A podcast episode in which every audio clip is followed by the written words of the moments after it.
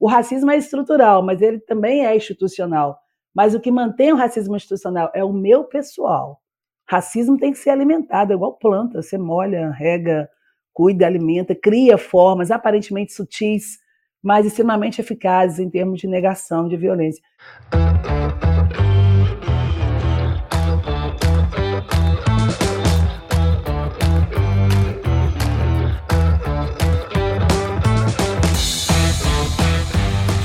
Boa tarde, boa noite. Estamos aqui para mais um episódio do Desnegócio. Eu tenho que confessar que essa semana eu comecei meio devagar, teve feriadão. Eu fui para casa da minha sogra, eu tava comentando aqui com a Benilda que minha sogra é mineira, e quando eu vou para lá eu como tanto que eu fico depois umas três semanas sem conseguir comer, é, muda toda a minha rotina, eu fico meio esquisito depois de ir para lá, mas é muito bom que todo mineiro ele recebe muito bem e a Benilda está aqui para conversar um pouco com a gente. A gente vai falar de, de um tema que já falou, é, que é afroempreendedorismo, empreendedorismo negro. A gente vai falar um pouco desses temas e é um tema que a gente gosta bastante. Aqui no Desnegócio a gente tenta trazer pautas que estão um pouco fora do, do radar do mainstream, né, da, das mídias mais tradicionais. E é um prazer ter a Benilda aqui representando esse movimento tão importante aí para gente. O Zizito hoje ele está num ambiente diferente, que a internet na Ilha Bela nem sempre colabora e nem sempre traz bons ventos para ele. E aí, Zizito? Bom dia para todo mundo, porque para mim é dia, e dia é todo dia, né? Não sei por que, que a gente resume o dia pela manhã, né? O dia deixa de ser dia à tarde, dia deixa de ser dia à noite, então estou exercitando, Davi, a gente exercitar e falar o bom dia todo dia, né? Mais do que bom, porque bom também é um, é uma classificação simples, né? Quando tá bom, tem que estar tá lindo, incrível, maravilhoso, ou triste. Acho que os, os, sentimentos da, do que a gente vive cada ciclo de dia, eles são importantes. Eu estou aqui com o privilégio de ter a Benilda com a gente, e óbvio, Davi, você também, privilégio estar junto. É, a Benilda, acho que o, mais do que a potência do que ela representa através das causas e negócios que ela movimenta, é curioso saber como ela chegou né, na gente, né, Davi? Ela chegou através de uma pessoa muito querida na nossa rede. Eu sempre gosto de valorizar de onde as coisas vêm, Benilda. Também é bom você saber da, da Marina, uma grande parceira, uma das nossas patrocinadoras através da Escuta, uma empresa que olha para inclusão é, das mulheres mães dentro do mercado de trabalho, com modelos extremamente empáticos de trabalho, onde as mães conseguem trabalhar de casa é, e ressignificar a humanização nos telemarketings, que é um negócio tão opressor, tão número, né, tão é, pouco, pouco humano, pouco qualitativo como entrega, e ela conseguiu criar um modelo muito eficiente. E ela falou que teve uma tal de Benilda que abalou e balançou a ONU. Que o evento da ONU foi sem graça, foi café com leite, ela esperava muito mais. A Marina, a Marina falou isso para mim, então acho que é legal a gente, porque a gente sempre projeta que lá fora as coisas são mais legais, que lá em cima normalmente as coisas acontecem. Só que não é muito bem assim, não. Ela falou que a voz de uma brasileira de Minas que balançou e mexeu com muita gente e provocou com muito amor é, as pessoas que estavam lá presentes num encontro super importante. É, então, Benilda, oficialmente bem-vindo ao bem-vinda ao desnegócio. Obrigada, gente. Obrigada, Aziz. Obrigada, Davi. Uma alegria enorme. Marina é uma querida. A gente está com uma pauta aí de desafios, uma agenda grande. E foi muito bom estar com ela lá. A gente tem se encontrado muito por aí afora. A gente tem feito um barulho bom aí no Brasil, que eu acho que é necessário. Depois de tantos silêncios, né? E diante de tantos silêncios que nós, principalmente mulheres negras, somos levadas a, a vivenciar. Então, eu acho que quando a gente tem a chance de falar, é muito importante que a gente fale porque é muito importante que a escuta seja apurada, numa escuta que é muito violentamente, historicamente silenciada. Então, é uma alegria estar com vocês aqui no, no Desnegócio. Muito obrigada pelo convite. Maravilhoso. É, eu queria começar falando é, sobre sua perspectiva de território, né? A gente falou sobre essa, a gente brincou um pouquinho, né, Davi, no começo do episódio sobre o uai, sotaque mineirinho, o acolhimento. É, a Benilda falou que ela gosta de, de manhã é, dar milho para as galinhas. Então, eu queria que você falasse um pouco sobre qual a sua visão de território. Você é uma pessoa que valoriza muito negócios locais, né? Esse, esse consumo próximo, esse consumo de quem tem história, de quem de alguma forma tem uma correlação direta com você. É, e eu queria que você falasse qual é a sua perspectiva em termos de Brasis, né?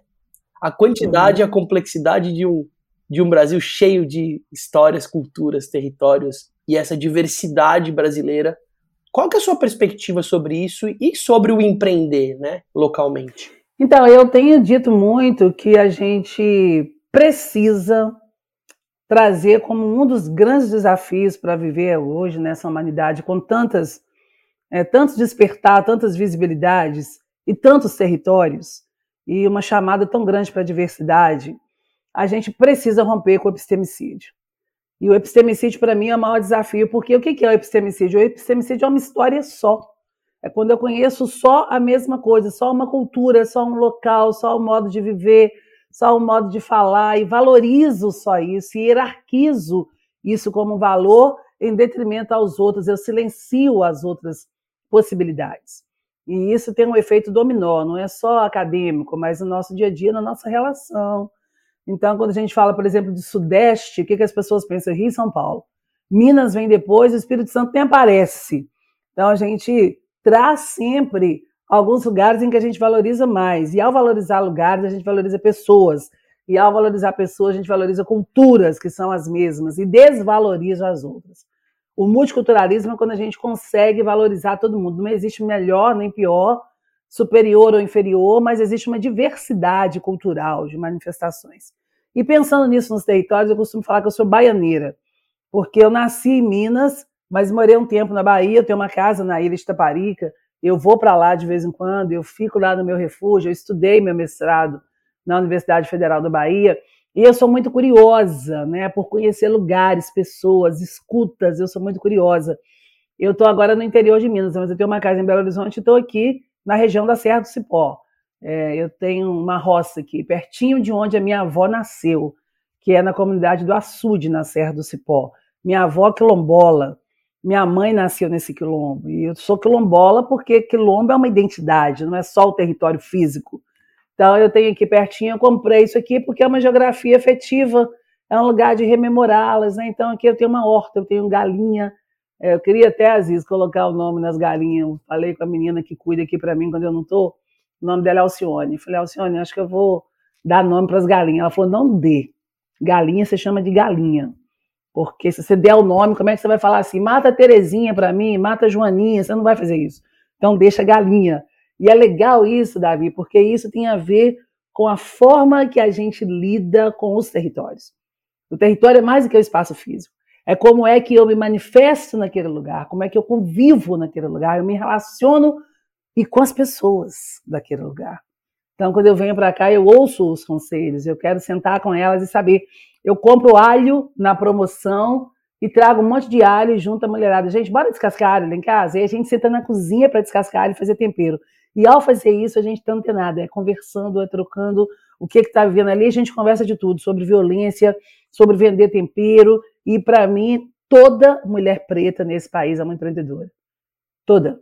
Porque a gente teve que aprender a se virar com o pouco que a gente tinha.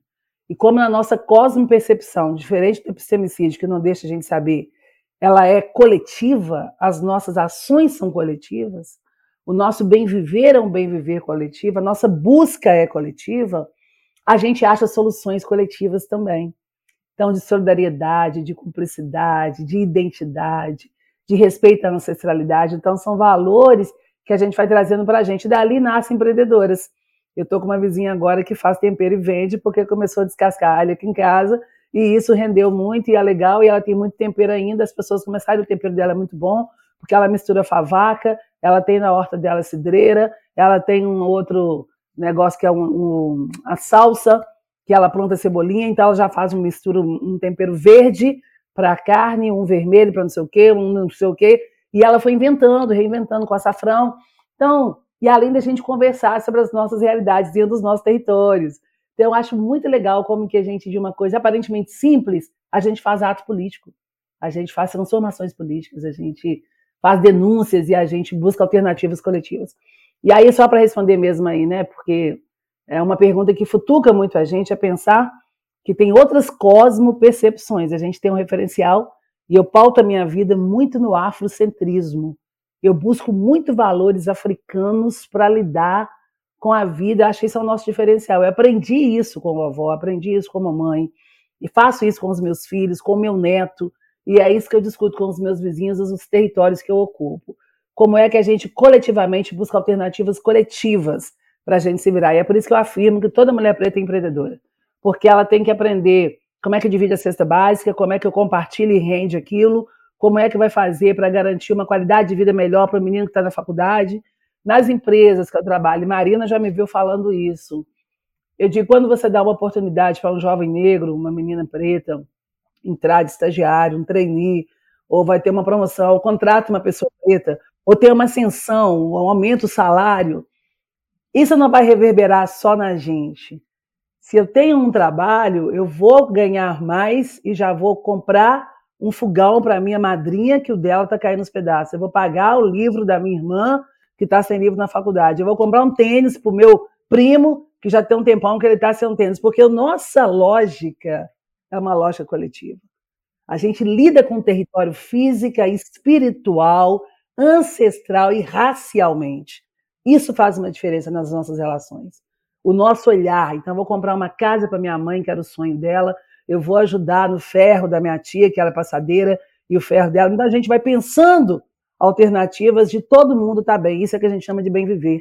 Então, territórios para nós são espaços inspirados em quilombos, em relações, para um bem que é um bem coletivo. E isso é um princípio afrocentrado.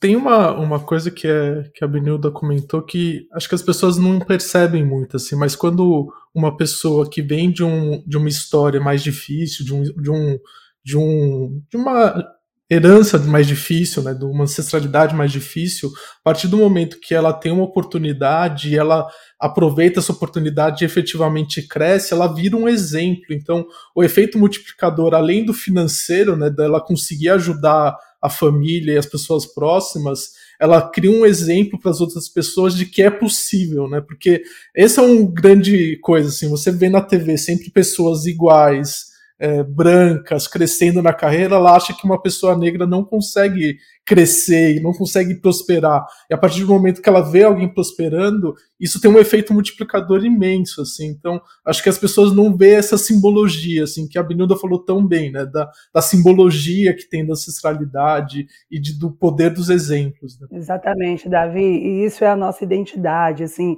É por isso que a gente que é negro, a gente, eu, eu eu adoro isso. Você nem conhece o outro ou a outra, mas a gente cruza na rua, você tem certeza que nunca viu, mas a gente se olha e a gente balança a cabeça, dá um sorrisinho, tipo assim, e aí, meu irmão, e aí, minha irmã, você tá firme, você tá dando conta? É isso, porque isso é identidade. Então, quando eu estou falando, né, eu sou professora, quando eu estou falando, ou estou fazendo uma palestra, que eu olho para a plateia e o povo preto está me olhando, eu fico tão é, fortalecida, tão encorajada, que eu olho e muitas vezes eles estão assim, elas estão assim, tipo assim, Benilda, é isso mesmo, fala isso mesmo, eu sinto esse respaldo na fala. E quando eu termino, os abraços dizem muito isso, os olhares dizem muito isso, né? Que bom que você que você está falando, que bom, é isso mesmo, minha irmã fala. E muita gente fala isso comigo, Benildo, que orgulho da gente ter você como uma pessoa que fala das coisas que a gente vive, porque eu falo do que é real, né? Eu falo da nossa vida, da nossa vivência. Então. Benilda, você falou de uma coisa, acho que é de conectar territórios com afetividade, porque isso tem tudo a ver com, com empreender, né? E você trouxe o empreender por necessidade, não por opção, né? Pessoas que não têm muito caminho a não ser empreender.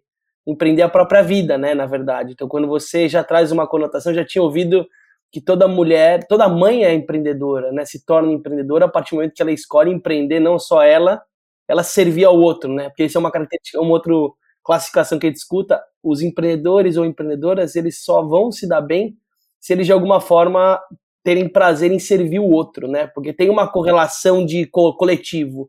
E quando você fala de territórios afetivos, tem um pilar muito importante que tem sido discutido nas empresas e nos negócios, que é a importância da cultura como negócio, né? Ou seja, como que eu olho para a cultura do que eu estou fazendo, quais são os meus valores. Como eu crio uma atmosfera, um senso de coletivo e de cooperação que fortaleça uma pessoa a entrar não só pelo salário, pela remuneração, mas pela visão de médio e longo prazo, pelo acolhimento e carinho que ela vai ter, às vezes, com a família dela, que indiretamente ou não está conectada com, com o negócio que ela trabalha. Então eu vejo que isso é uma, uma, uma pauta que a gente tem puxado muito, que é o valor da cultura dos negócios na hora de empreender coisas pequenas também, que nem sua, sua vizinha que você colocou do que já tem uma empresa de uma empresa, não, que legal, ela falou, tem uma empresa, né? Eu tenho um negócio de temperos, a cultura é da onde vai surgir. Quando você contou a história dos nomes das galinhas, me lembrou também uma outra história.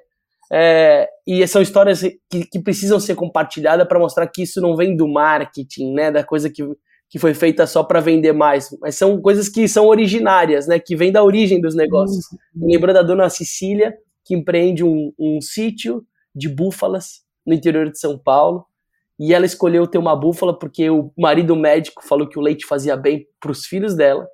E daquele leite, uma, uma sinhá, não tinha nada a ver com a Itália, uma sinhá que trabalhava na fazenda, começou a fazer queijo, deu tão certo que ela começou a vender no, no, no carro dela em Jaú, na cidade próxima. E hoje ela tem a Búfala Almeida Prado, que é uma das principais empresas do mercado, mas todas as búfalas têm nome. Ela abre mão de sete meses do leite para amamentação dos filhotes, ela mora na fazenda. Então, a afetividade do território que ela escolhe, que ela construiu, ele também, como consequência, agrega valor na, no negócio comercialmente dela. Mas é uma consequência legítima. Se a Nestlé, se a Danone, se essas marcas de laticínio tentarem inventar alguma ação, vai ser difícil grudar, que não tem a ver com a essência daquela pessoa que representa o negócio necessariamente. Então, quando você traz para mim, galera, o Davi, é o Davi, não tem nada a ver com os outros executivos que um dia empreenderam o iFood. O Davi é único. A Benilda é única. Então, quando a gente se permite aprofundar um pouco mais nas personas, nas, perso nas personalidades que fazem aquele contexto onde eu estou empreendendo, é muito mais fértil, porque vai ter relação afetiva, logo eu vou pensar em soluções mais específicas para ela. Então, acho que tem um valor aí de quem está ouvindo, que a gente sempre vai fazer esses essas conexões das suas falas que elas me arrepiam de ponta a ponta, com alguém que está no caderninho querendo empreender ou tendo um negócio e querendo aprofundar isso como parte da nossa vida, né? A vida é uma só, a princípio, né? Pelo menos nesse é. corpo de Aziz, né? Então, como eu posso tirar proveito disso? Então, acho que o, o começo do episódio tá tem muita pauta muito relevante sobre isso. E você hoje fala da gente de Minas, né? Você fala uhum. de mais do que de Minas, porque Minas é muito grande, né? Você está falando muito. de uma pequena cidade específica que você escolheu morar porque tem um é. lugar relacionado à sua história, à sua ancestralidade. E eu queria que você falasse, Benildo, um pouco sobre as nossas escolhas. É... E qual foi a sua escolha em termos de momento de vida? Porque agora você tem a voz como uma mais do que uma arma, porque arma para mim é uma palavra que eu tenho eliminado do meu vocabulário. É é uma potência. Você percebeu que você precisa contar, você precisa mexer. Você está num movimento muito forte que não deve ser de hoje, mas a voz propagou para mim agora. E eu queria que você falasse qual a importância do empreendedor, empreendedora, se posicionar. Como você usa isso como um recurso é, a seu favor e a partir da sua prática, como você vai sentindo que você pode fazer melhor ou que você pode fazer diferente? Bacana. É, nu, muita coisa, né? Vou fazer um, um comentário aqui, Aziz. É, eu acho que a gente tem que ter paixão. Né? Eu sou uma pessoa, eu sou uma mulher movida a paixão. E eu tenho tanta paixão que eu tenho tanto orgulho do movimento negro. Ano passado eu completei 40 anos de militância no movimento negro, é, de dedicação. E acho que todo preto nesse país e preta são pessoas resistentes demais, empreendedoras demais, que eu admiro demais e que me faz ter um compromisso político, histórico, racial demais. Isso é a nossa vida. Que a gente está falando da vida da gente. Quando eu falo do jovem negro, eu estou falando dos meus filhos, dos meus sobrinhos, dos meus netos, dos meus vizinhos, dos vizinhos dos vizinhos. Então, eu estou falando das pessoas que ocupam aqueles territórios, que os territórios que a gente também é, que a gente ocupa, eles são territórios com as pessoas que têm basicamente as mesmas características suas. É muito raro sair dessa regra. Então, eu fico pensando assim: o Brasil foi o país que mais invadiu o continente africano. Então, trouxe muitos de nós para cá, sequestrou a gente. E muita gente ainda acha que a África era um lugar que tinha preto pelado, comendo banana, andando no meio do mato. Não era, gente, não era é, os colonizadores, os sequestradores, Eles sabiam em que regiões iam pegar os negros que detinham técnicas, por exemplo, de arquitetura. Você vai numa cidade histórica, você vê aquela igreja maravilhosa e quem fez aquilo? Que faculdade que estudou? Sabiam técnicas de mineração. Então você vai para Minas Gerais, que é o meu estado, trouxeram um monte para cá, porque sabiam que eles dominavam a bateia, como é que mineravam. Você vê o pau-brasil, técnica de plantação, pecuária, agricultura. Então, você vê o pau-brasil, a cana-de-açúcar. Como é que esse país se sustentou financeiramente se a gente comia banana pelado no meio da selva? Né? Então, assim, cesariana, transplante, tudo nós fazíamos em África. Chegamos aqui na condição de tirar da gente a nossa humanidade. E a gente teve que se virar. Então, o Brasil manteve um longo período de escravidão, foi o último país a abolir a escravidão. Quando abole, Isabel fala assim: está todo mundo livre. Para ir para onde? Comer o quê? Viver de quê? Morar onde? Sai da senzala e vai para a favela. A gente precisa conhecer essa história para entender por que, que eu estou dizendo que todo preto é empreendedor. A abolição acontece em 88, três anos após a abolição. A Constituição Federal vai proibir de votar pobres e mendigos. Quem são os pobres e mendigos? Então, eles tiram a gente de uma possibilidade de inclusão social. Nós somos um povo que sobrevivemos à nossa própria sorte. Isso é empreendedorismo. É como você consegue, então, não morrer de fome.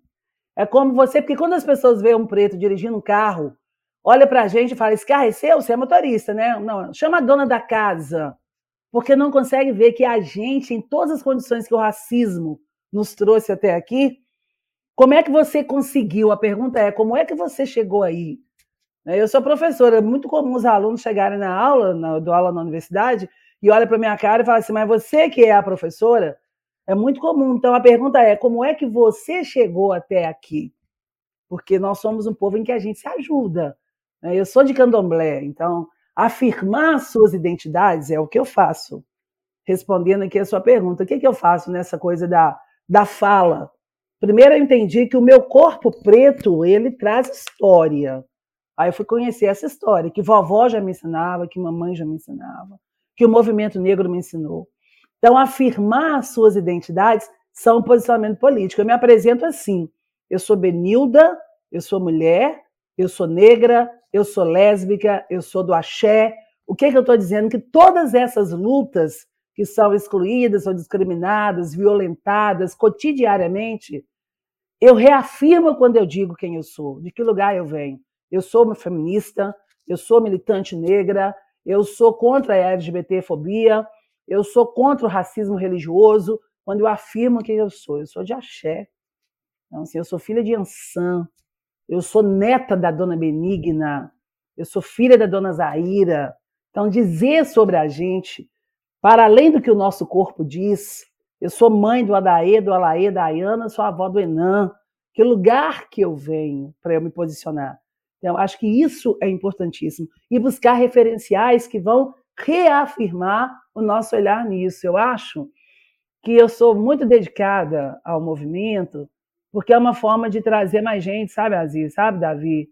De trazer mais gente para gostar de ser preto, que é desdizer tudo que o racismo fez com a gente, faz ainda.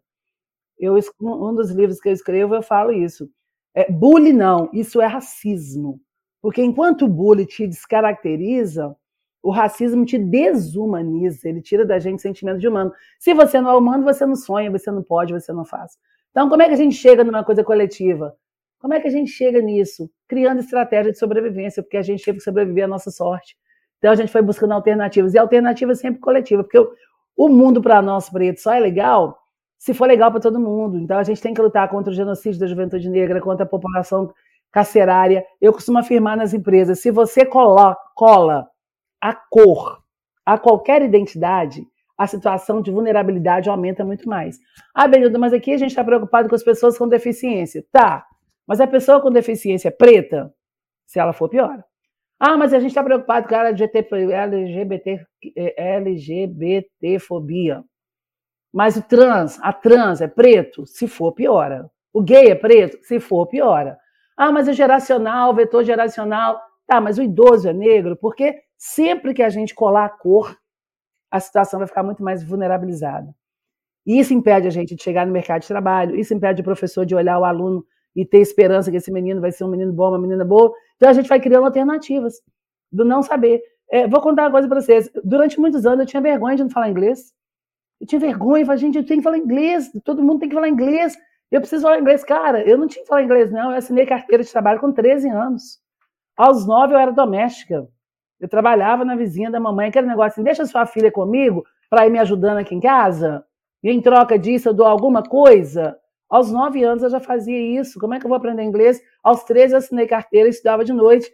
E casei com 19, parei com 20. E a minha vida foi indo assim, de sustentar a família, mãe, ajudar dentro de casa, ajudar a comprar comida. Como é que eu tenho tempo para inglês? Então, assim, quando a gente olha o passado, vê a nossa história, a gente tem. Por que, que a Benilda empreende? Porque eu aprendi que eu tinha que ter alternativas para dar conta dos filhos, para ajudar a mamãe, para dar conta da vida, para dar conta de estudar, em um mundo que trata a gente de uma forma muito desigual. Então, por isso os nossos pensamentos são coletivos, por isso que a identidade é importante você traz muito forte, né? O, o, não só isso, você traz muita coisa também. As suas falas são muito poderosas, né? Mas traz a perspectiva do, do empreender para suprir a escassez, né? A gente vê que isso é um gatilho de começar algo, né? Alguém que se submeteu, às vezes, sei lá, a duas horas por dia, pegar um transporte público apertado para ir num subemprego em alguém que não vai nunca olhar para sua cara e ela descobre que a garagenzinha ali no fundo da casa pode ter uma vocação, talvez, porque não, de vender bolo, e aí percebe que lá ela vai ter mais liberdade, autonomia, vai ser muito mais reconhecida e vai ter muito mais prazer. Até então não era um lugar conectado, né? O prazer e o trabalho não combinam. A própria palavra, né, a origem do trabalho, vem do, do trabalho de algo pesado, né, de algo que é um sacrifício. E, e trabalho pode ser prazer. Eu quero que você fale também que a partir dessa dor, desse desafio de sobrevivência, como você traz o empreender para sua vida com um olhar de abundância. Que ok, eu vou olhar para como suprir, ou seja, eu vou trazer com muita força nos meus negócios. Eu quero que você fale um pouco sobre eles também, né? Porque hoje você está envolvida no negócio principal, mas além de ser educadora, né? Além de, de, de olhar para a aprendizagem de, de outros adultos, né? Dentro do contexto da faculdade, é, como você olha para os seus negócios como plataformas de você gerar abundância, né? De como você se retroalimenta, porque se você, como ser humano, não se retroalimentar ou se regenerar todos os dias com o, seu, com o que você faz profissionalmente, no, no seu caso empreendendo, eu queria que você falasse como que você supra esse lugar, como você vê os seus negócios como plataformas de geração de abundância, Benilda. Então, Aziz, eu com 13 anos, quando eu assinei carteira, eu fui trabalhar no... Opa! Fui trabalhar numa livraria em Belo Horizonte. Peraí que deu ruim aqui um trem. Fui trabalhar numa livraria. E lá eu lavava o banheiro e fazia café. Depois eu fui promovida. Eu fui fazer xerox e chave. Ainda naquele tempo, fazendo chave. Depois eu fui fazer carimbo. E aí eu fui crescendo na promoção dentro da loja, assim, aí eu fui para vitrine, fazer vitrine. Eu adoro organizar assim, cores e aprendi isso muito lá. E aí, eu fui promovida, a minha melhor promoção dentro dessa loja foi quando eu fui para a seção de livros, porque aí eu tinha contato com muitas editoras, com muita gente. E aí eu comecei a ler muito, ler muito, ler muito. Mas eu já era militante do movimento social negro, sempre. Desde pequenininha, a vovó tinha já dito para a gente. Minha avó era mãe solteira, ela só teve minha mãe. Então, minha avó sempre foi doméstica. Ela sempre, nós tivemos uma vida sempre muito difícil. Não diferente de qualquer mulher preta. Pai ausente, minha mãe pariu oito anos consecutivos, então teve um período na minha casa que eu tinha uma irmã de oito e um irmão de um, e tínhamos nós seis no meio do caminho. Você imagina uma casa com oito crianças, gente, com fome e tal. Então, o meu trabalho, ele serviu para quê? Eu trabalhava na livraria, comprar material escolar para meus irmãos. E meu chefe dividia em 12 pagamentos. Eu pagava o ano inteiro o material escolar. Meus irmãos tinham todos os materiais da escola. Porque eu sempre achei que a escola era um lugar, para nós negros, a educação é fundamental, é a alternativa. A educação é vida, significa projeto de vida, significa a capacidade de sonhar. Você tem que passar pela escola. E aí é, eu acredito muito nisso. Claro que tem mulheres que se viram muito bem no seu é, empreendedorismo, é, se organizando, fazendo coisas, mas para a gente, muitas inclusive vão empreender para garantir a educação dos filhos para que eles não passem por aquilo, ter uma formação para ter outras alternativas, ter outras possibilidades. Então, foi isso que eu fiz com os meus irmãos. E eu trabalhei de tudo que vocês imaginarem, já fiz de tudo, assim, de, de trabalho de, de loja, de, de, na área logística, de. Não, passei por muita coisa, serviço administrativo, carregar peso, de doméstica, enfim. Mas cheguei num ponto, então, depois, hoje, né? Eu tenho 54 anos, é, três filhos, todo mundo se vira muito bem, todo mundo mora só, todo mundo tem faculdade, todo mundo tem profissão.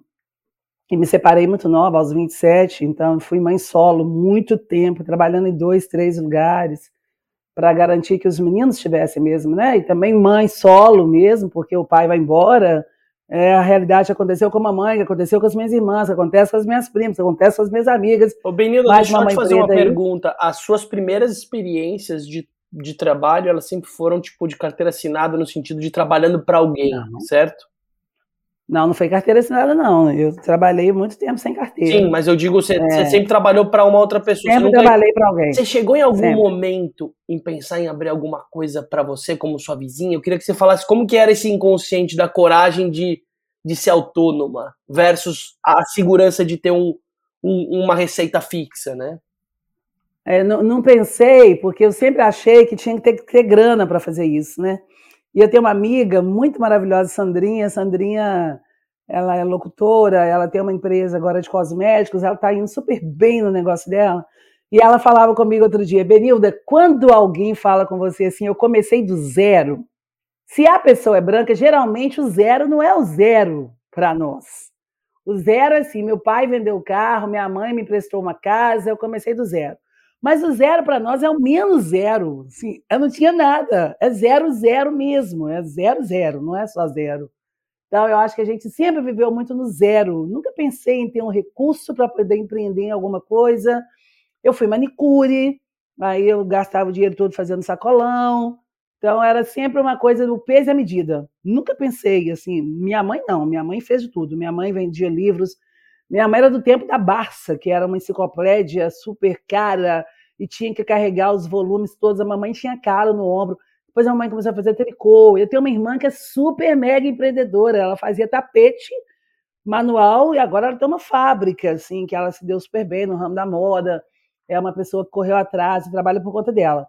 Eu sempre voltei mais, e tive filhos mais novos, né, para uma coisa que me desse um porto seguro, que fosse ter carteira assinada depois. Então, quando eu entrei nesse ramo, eu entrei. Agora que todo mundo cresceu, agora que eu já tenho uma certa independência e uma estabilidade emocional, financeira, o que, que eu fiz? Eu abri uma empresa de consultoria. Eu sou, eu sou CEO da Muqua Consultoria. Muqua é o fruto do baobá. Eu fiz um mestrado em Angola, minha residência social em Angola. Fiquei muito impressionada em como que o baobá é tão presente na vida das pessoas e elas são empreendedoras mesmo. Porque do baobá elas fazem tudo, com a casca do baobá, com o fruto do baobá, com a folha do baobá. O baobá servia de abrigo para famílias no tempo das guerras em Angola. Então, o baobá é, um, é, é, mega importante, cheio de sais minerais. Então, a fruta do baobá é o nome da minha consultoria. E o que, que eu fiz? Eu juntei um tanto de gente para ir para a consultoria. Então, o que, que eu tenho no meu grupo? Quando a empresa me contrata, dependendo do que eles querem, que a gente trabalha com diversidade, equidade e inclusão. Peguei tudo que a gente não pode falar em outros lugares e a gente tem estreitado muito diálogo com as empresas nessas temáticas que antes eram silenciadas. Falar de ESG sem discutir racismo não tem jeito. E eu tenho discutido muito dos letramentos. Vocês vão ter que aprender a conversar com comunidade quilombola e ribeirinha. Porque quando você chega lá para implantar o seu negócio, você precisa dialogar com aquela diversidade, com aquele território. Como é que vocês fazem isso? Então, eu peguei tudo que a gente já sabe que a gente faz historicamente para trazer para o ramo da empresa. O meu negócio é esse negócio. E aí eu tenho uma pessoa branca, porque branco tem que falar de racismo. Branco tem que ficar afetado com racismo. Quem inventou racismo não foi a gente que é preto, não. Então tem hora que essa menina Chica, que trabalha comigo, tem hora que ela fala a mesma coisa que eu falo, mas como ela é branca, dependendo de quem está escutando, tem um efeito muito diferente. Então a gente precisa entender essa lógica. E ela sabe disso. Ela é uma branca antirracista. Porque o nosso problema não é contra a pessoa branca. Então, as pessoas me perguntam, Benito, você tem amigos brancos? Eu tenho um punhado, gente, mas um punhado de amigos brancos. Já namorei mulheres brancas. A discussão nossa não é com pessoa, como ideologia, um sistema, uma lógica, onde valoriza o branco e desvaloriza a pessoa preta. Na consultoria tem homens, porque embora tem dois homens negros, porque eu priorizo o trabalho de quem está fora, que são as mulheres. E, na, e o resto todo da consultoria somos oito mulheres negras, lésbicas. E aí, quando a pessoa chama, ah, eu quero falar aqui na empresa sobre o papel do branco na luta contra o racismo, eu chamo a Chica. Ah, eu quero falar sobre o efeito do, da saúde mental em função do racismo. Eu chamo a Cris, eu tenho outras pessoas, eu tenho a Elaine, porque são todas com nível superior, são todas com expertise, mas o diferencial da nossa consultoria, todo mundo é militante. Então, com isso, eu tenho conseguido trazer é, possibilidades de negócio e recurso financeiro para as pessoas. Ô, Benilda, vou fazer um corte em cima da sua fala aqui importante de um tema que, você, que eu acho que vale a pena a gente reforçar, que é a história do letramento, né? Eu achei muito rico esse lugar da gente conseguir adaptar a nossa linguagem, e a linguagem não é só sobre a fala, é sobre o olhar, né? Você tem o, o campo da a palavra da moda da empatia, da tal da empatia, ela é um pouco mais complexa do que como se escreve, né? A gente precisa viver na pele. Eu tenho um amigo meu que é o, o Miguel, um amigo antigo de faz tempo que eu não vejo ele, que ele inclusive estudou, teve a oportunidade de estudar no MIT, o privilégio, e ele fez alguns projetos inclusive na África, projetos de inovação social, e aí ele percebeu que, sei lá, de um ano de projeto, sete meses de projeto é sobre entender e ser aceito e pertencer àquele lugar. O restante que sobra, você pensa nas ideias. A gente às vezes acaba esquecendo desse lugar, né? Que o, o senso do pertencimento de alguém, que tem a ver com a forma como eu me comunico, como eu lido, como eu escuto. Em vez de eu estar ouvindo, é como eu estou internalizando.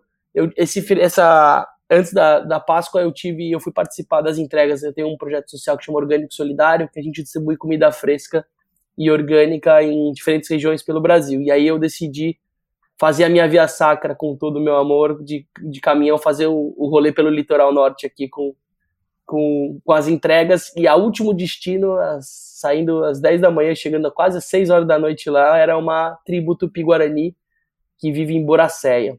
É uma situação ah. assim muito triste como estrutura, como visibilidade, assim, uma marginalização social fortíssima e me ver a história do letramento e falar: será que eu vou fazer uma formação para aperfeiçoar o meu inglês? Ou será que eu, eu, quero entender o que eles falam? Eles são minha origem, né? Me deu meio uma mexida. Aí o lado racional, nossa, imagina, você não tem tempo para fazer nada. Você vai usar seu tempo e seu recurso para aprender tupi-guarani. Mas tupi ou guarani são duas línguas, não sei nem dizer se são duas línguas diferentes, né? Então, tem um lugar de quais são as nossas escolhas como tempo para aprender. O Davi, a origem dele é, é ele vem de origem japonesa, né? Eu digo, quais são as nossas vocações? E nordestina. E nordestina. O pessoal, o pessoal, o pessoal pega o cato ali e nordestina. Por muito tempo eu neguei minha origem nordestina, muito tempo.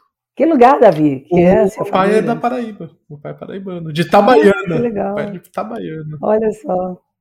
Que bacana. Fala, Davi, como foi essa Não, história. É muito... Acho que isso tem um recorte. Não, acho que tem um recorte legal do, o que está por trás da negação. Eu gostei do que a Benilda falou, que é, enquanto a gente não impregnar o branco sobre a corresponsabilidade de manter ativo esse racismo estrutural, porque eu sou racista, porque eu venho de um sistema, eu preciso.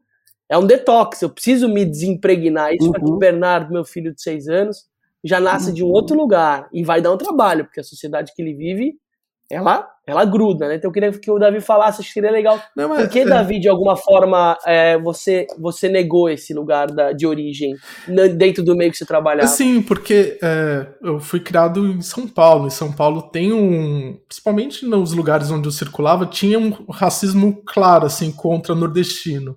E meu pai sendo nordestino, eu tinha vergonha daquilo. Eu falava assim, não, meu pai, meu pai não é nordestino, eu negava aquilo. Eu sou japonês, né? Porque eles viam minha mãe, minha mãe é japonesa, e tem essa a imagem do japonês, né? Da, tem uma, uma coisa da raça ideal, né? Do oriental, né? Que o, ideal, o oriental é. é organizado, que o oriental é estudioso, que o oriental é CDF, o que também é super opressor, assim, isso é uma coisa também que a minha ficha foi cair, Exatamente. assim, muito recentemente, assim, sei lá, de uns três anos para cá, o qual o impacto na minha autoestima e na minha forma de, de olhar o mundo, de caminhar o mundo, desse preconceito contra o, o, o oriental, que é um, um, preconceito diferente do, do negro, não estou falando que o preconceito contra o oriental é, é, é, tão ruim quanto, mas ele trouxe uma série de coisas na minha personalidade, na minha forma de me enxergar, muito negativas, assim.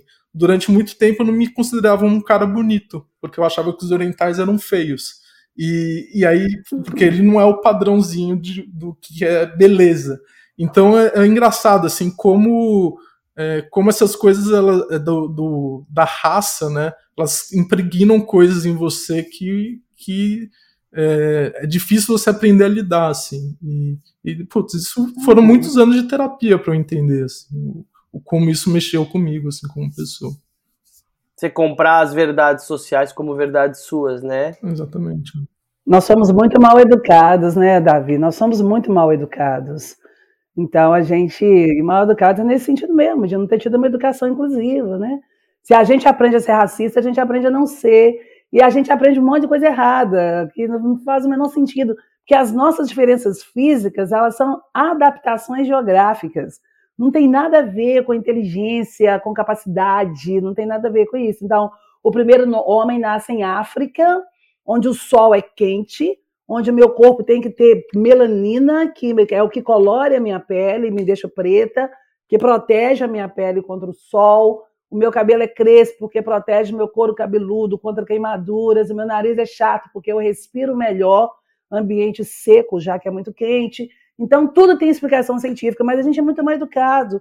A gente aprende que preto é macaco, preto não é gente, preto não pode, preto não sabe, preto fede, preto, sabe, é macumbeiro, preto, é tudo muito mal educado.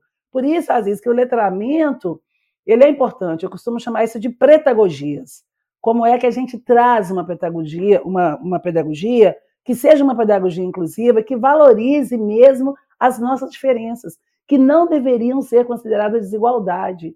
Então, assim, japonês tem olho puxado. Por quê? Porque a região lá venta muito, e isso é científico, ele tem um rasgo para proteger os olhos. Ah, fazem deles as pessoas mais inteligentes? Não, não. Mas muita gente que é japonesa acaba achando que não é oriental, tem origem, tem que ser, tem que ser o melhor, tem que saber mais. Cara, é, é, muita violência que a gente sofre no dia a dia que a gente não percebe, né? Eu ouvi, eu, aí, eu lembro da, na coisa da escola, né? A partir do momento que uma criança, eu trabalho com, com educação e aprendizagem também para adulto e adoro esse desafio e tem gente que fala, ah, tem gente que não dá para mudar não, né? Dá, tudo se transforma, só que dá ah, trabalho, como viver dá trabalho.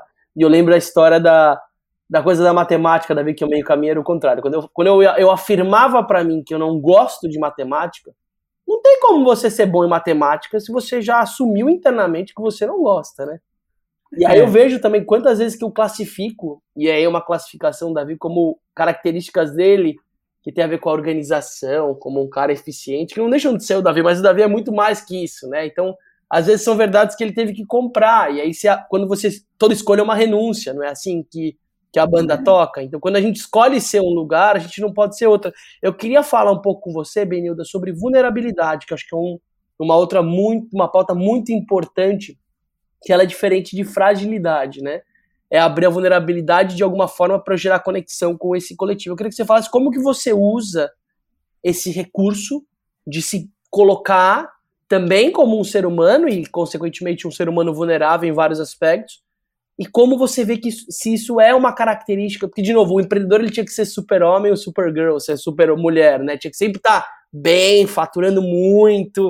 As pessoas elas estavam acostumadas em sempre falar: "Não, tá super bem, a empresa tá maravilhosa, tá tudo Óbvio que ele tem que ter autoestima, porque se não tiver autoestima para empreender no Brasil, você é. nem começa a empreender, né? Vamos ser realistas. É Mas eu queria que você falasse como você sente a vulnerabilidade como uma, um recurso no seu dia a dia como empreendedor. É.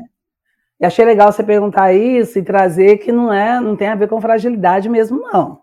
Né? Vulnerabilidade, eu, eu acho, eu sempre uso a expressão, nós somos vulnerabilizados, vulnerabilizadas, porque nós não somos vulneráveis.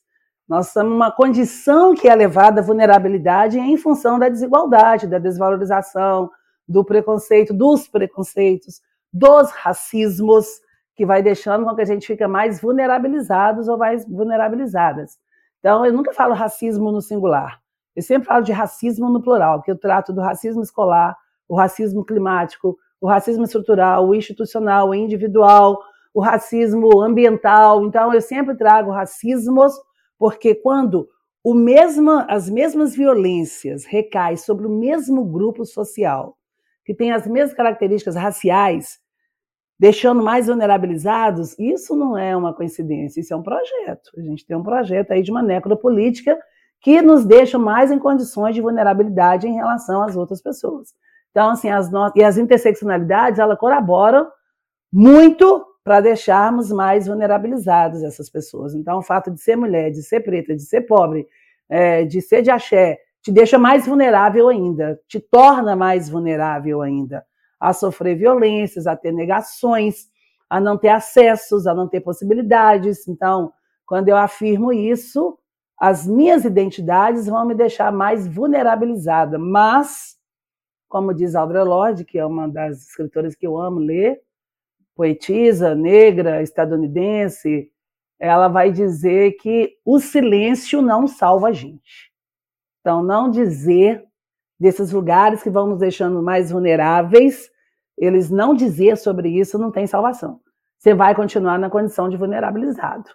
Então, eu estava olhando lá, né? A gente começou falando aqui da minha experiência agora é, em Nova York, mas eu queria só fazer um comentário, porque eu estava, na semana passada, eu cheguei segunda-feira de Manaus.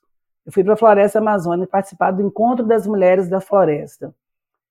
Cara, foi incrível a experiência com as cacicas, as extrativistas, as quebradeiras de coco. Eu fiquei muito emocionada. Eu estou muito mexida, estou muito impactada ainda com o que eu vivi ali, de tanta fome pobreza. Tem um Brasil aí que a gente não conhece, pessoas que demoraram para chegar em Manaus duas semanas, pessoas que ficaram sete dias atravessando o Rio, né, para poder outra forma de transporte sair da sua aldeia para chegar na capital é pelo é fluvial, então sete dias dentro do barco para chegar para participar do evento, extrema vulnerabilidade social e de uma fortaleza assim as mulheres estão que eu voltei muito energizada do axé delas, da energia delas e de estar na floresta com elas. Nós fizemos um dia um sarau no meio da floresta amazônica que tem uma sala de aula é uma instituição que tem em Manaus, chama FAS, Fundação de Amazônia Sustentável. Eu fiquei muito impressionada, muito impressionada e muito feliz de ter tido essa oportunidade. Visitei alguns territórios é, de barco, saindo, tomei banho no Rio Negro. Então, para mim foi muito importante voltar muito fortalecida. E pensar como que esse silêncio das políticas públicas, ou a invisibilidade, ou, de novo, o epistemicídio, mantém essas pessoas vulnerabilizadas. São situações que a gente não acredita que está no mesmo país vivendo isso. Então, a negação da participação política, do acesso, do direito que é constitucional, toda essa negação vulnerabiliza mais ainda essas pessoas. Então, é, em Nova York, a gente começou falando, eu cheguei em Nova York, estava nevando. E aí tem 15 dias, né? Sai de Nova York para a floresta amazônica. Eu vivo umas realidades assim muito gritantes, mas eu cheguei, Tava nevando e eu nunca, Aziz Davi, eu nunca tinha visto neve, assim. Nunca fiquei embaixo da neve como eu estava lá naquele dia. Eu não tinha nem roupa para isso. Uma amiga que me prestou falou: tá nevando, você tem que levar. E até achei que não fosse usar o casacão, mas ela me emprestou e foi muito importante. E aí eu estava lá na rua e ao mesmo tempo em que eu me sentia feliz de estar na neve, eu tive medo demais. Medo. E não pude deixar de pensar no que seria neve no Brasil. Não pude deixar de pensar no que significa gelo caindo em cima do corpo preto. Então, enquanto para alguns era festa, era filmando, não, que legal, que lindo, eu ficava pensando, putz, se fosse no Brasil agora, com a população de rua que a gente tem, que está aumentando cada dia mais, ao olho visto, a olho nu, se fosse no Brasil agora, com tanta gente com fome, sem roupa de frio, se fosse essa neve no Brasil agora, como é que nós estaríamos, as comunidades todas vulneráveis? Eu abri a minha fala na ONU falando sobre isso. Eu não consegui curtir a neve, eu tive medo da neve, eu tive é, uma repulsa de pensar da onde que eu venho, o que, que significa nevar hoje, com esse racismo climático, que todo ano as, as enchentes acontecem no mesmo lugar, as casas caem no mesmo lugar, e ninguém faz nada por isso. Por quê? Porque existe um desejo, um projeto de que aquelas pessoas continuem vulnerabilizadas. Negar possibilidades e acesso é vulnerabilizar ainda mais determinados corpos. E a gente sabe que são os nossos que estão expostos aí. Então a gente precisa falar sobre isso.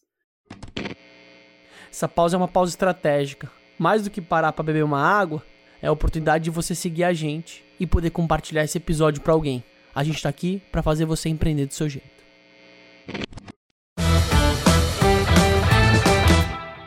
Ô, Benilda, eu vou, eu vou puxar aqui um outro gancho legal que sobre o, o afroturismo. A gente tem um, alguns episódios muito bons aqui. Não sei se você conhece o Carlos Humberto da Diaspora Black, parceiraço, Sim, nosso irmão muito, de. Adoro. A doçura da forma como ele se comunica. E eu quero valorizar também um dos nossos patrocinadores, que é a Copa Astur, que também se destacou muito forte em trazer uma perspectiva de eventos corporativos, de viagens corporativas a partir de realidades brasileiras realidades originárias. Em vez de você fazer uma festa de final de ano num hotel árido, aquele hotelzinho convencional, com aquele café da manhã sem graça, aquele ambiente estéreo, eles têm feito cada vez mais ativações e experiências corporativas é, que valorizem características que são fundamentais. Ou seja, se eu não viver uma realidade diferente da minha, se eu não viver a Amazônia, como eu vou entender a Amazônia pelo é. YouTube?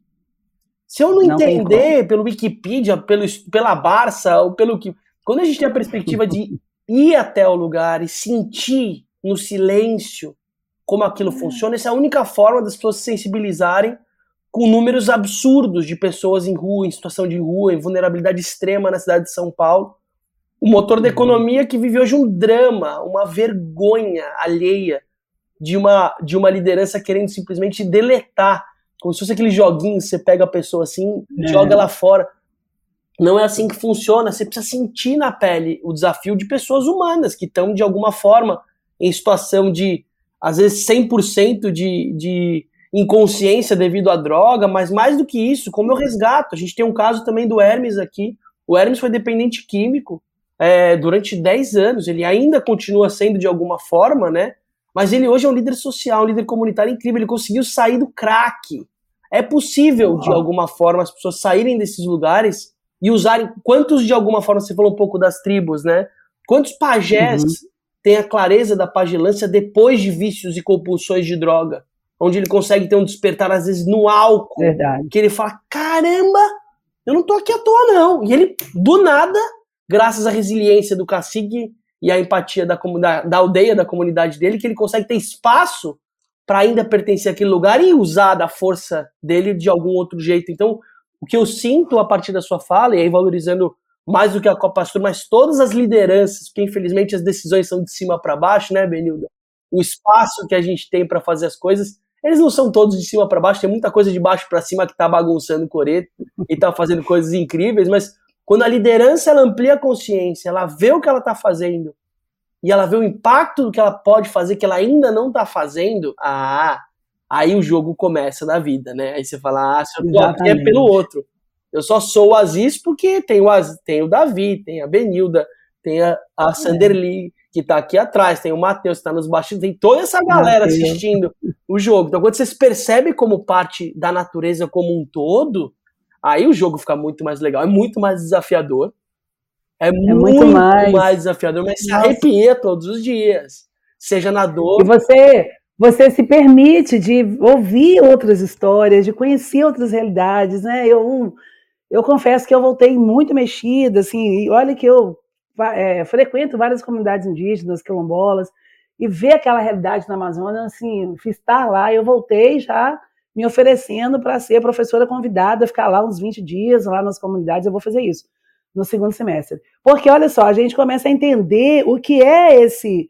O, o que o dominador não pode ser, ele só se mantém no domínio, o opressor só se mantém oprimindo, porque existe, só existe oprimido porque existe opressor. Eu acho que hoje a gente precisa entender o poder que a gente tem a partir da nossa realidade, dos nossos territórios, da nossa cultura da nossa história. Por isso a gente precisa conhecer. Existe um choque de realidade muito grande. Eu fico pensando, quando o sabão em pó Ala foi lançado no mercado, eu assisti muito esse vídeo. Eles chamaram pessoas da comunidade ribeirinha do Nordeste para poder avaliar o sabão. E o senhor que foi era um senhor que entregava nas comunidades a mercadoria. E quando ele viu a caixa, ele falou: não, essa caixa não vai dar certo que o povo lava roupa no rio, vai molhar a caixa. Aí mudaram para um plástico. A embalagem do sabão era um plástico. Quem faz a propaganda do sabão? A dona de casa, que é a dona que lava roupa, que é real. Então pegou uma pessoa nordestina, de Ribeirinha, e ela faz a propaganda, pendura o lençol no varal branco e fala assim: olha, deu até para comprar uma bonequinha, uma bonequinha de plástico, mas ela conseguiu fazer uma economia e comprar uma boneca para a menina. Então, o que, que é essa veracidade? Assim, é do que é real. Você não pode ter fantasia. E uma das queixas comunidades indígenas lá, que eu fiquei pensando, depois você viaja sete horas de barco, é dizer assim: ah, tem muita gente que está querendo patrocinar, mandar para a gente computador. Cara, não tem luz. Vem ver essa realidade. Você não tem luz. O que você vai fazer com a internet? Você não tem luz. A gente precisa de ter placa de energia solar aqui, a outra. Mas aí as pessoas que não sabem não vão. Aí uma outra empresa que ia financiar falou: ah, mas Benilda, a gente não conseguiu mandar dinheiro porque eles não conseguem responder o edital. Mas você não pode fazer um edital exigindo um projeto de 30 páginas com a estrutura, históricos, objetivos, se as pessoas não têm essa realidade, faz um edital oral. Pergunta aqui, olha, qual é a sua história? O que, é que você vive aqui? Qual é a realidade? Então, a gente é que tem que mudar o edital, não é as pessoas têm que adaptar aquele edital. Então, a gente precisa pensar essa diversidade. Nós, preto, viemos de um lugar onde soldado para nós, polícia, soldado, é do bem. Polícia para nós é algum, é um orixá que cuida da nossa casa. A gente sai e entrega na mão dele. Ogum, olha minha casa aí para mim que nada aconteça. Aí a gente tem que vir para uma realidade onde a gente tem medo de polícia. Nem algum a gente dá presente. Bala para nós é bala de São Cosme e Damião, que a gente chama dos Ibejos, dos Herês. Bala para nós, preto, significa o quê? Bala perdida, que ela tem um destino, ela tem um alvo. Então a gente corria atrás de bala para poder pegar a bala na infância. Agora a gente tem que adaptar a correr das balas, porque eles estão matando Toda hora, cada 23 minutos, um jovem negro é morto nesse país. Nós não vamos ficar doentes? Nós vamos.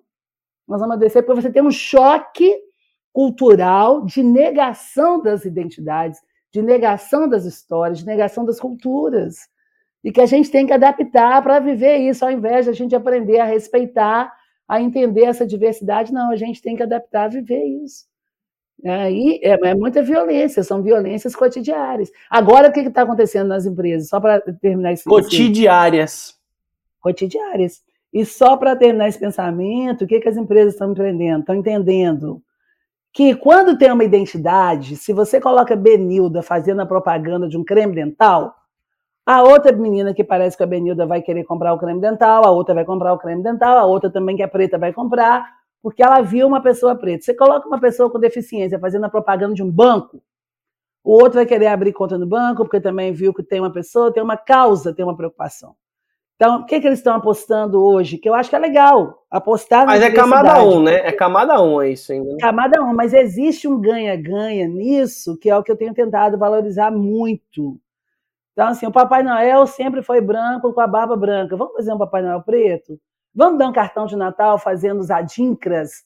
Vamos colocar na propaganda, venha trabalhar com a gente um cara preto com um computador na mão, uma, uma moça lésbica que queira estar, tira a gente daqueles comerciais onde você faz a campanha do quilo, a campanha do agasalho, coloca a gente preto, catarrento, descabelado. Vamos valorizar, então, o que, que tem? Porque as nossas tranças, por exemplo, eu costumo dizer assim, eu não quero trançar o cabelo, eu preciso trançar o meu cabelo. Porque a minha avó trançava o nosso cabelo, dava um beijo na cabeça e falava: Você está pronta. Eu entendi o que a vovó queria falar. Você está pronta para encarar o mundo. Você está pronta, porque a sua fortaleza passa pela sua identidade. Então, às vezes, quando eu estou assim, muito tempo, eu, cada vez eu estou com o cabelo de um jeito. Mas quando eu fico muito tempo sem trançar, eu falo, gente, eu estou precisando trançar o cabelo.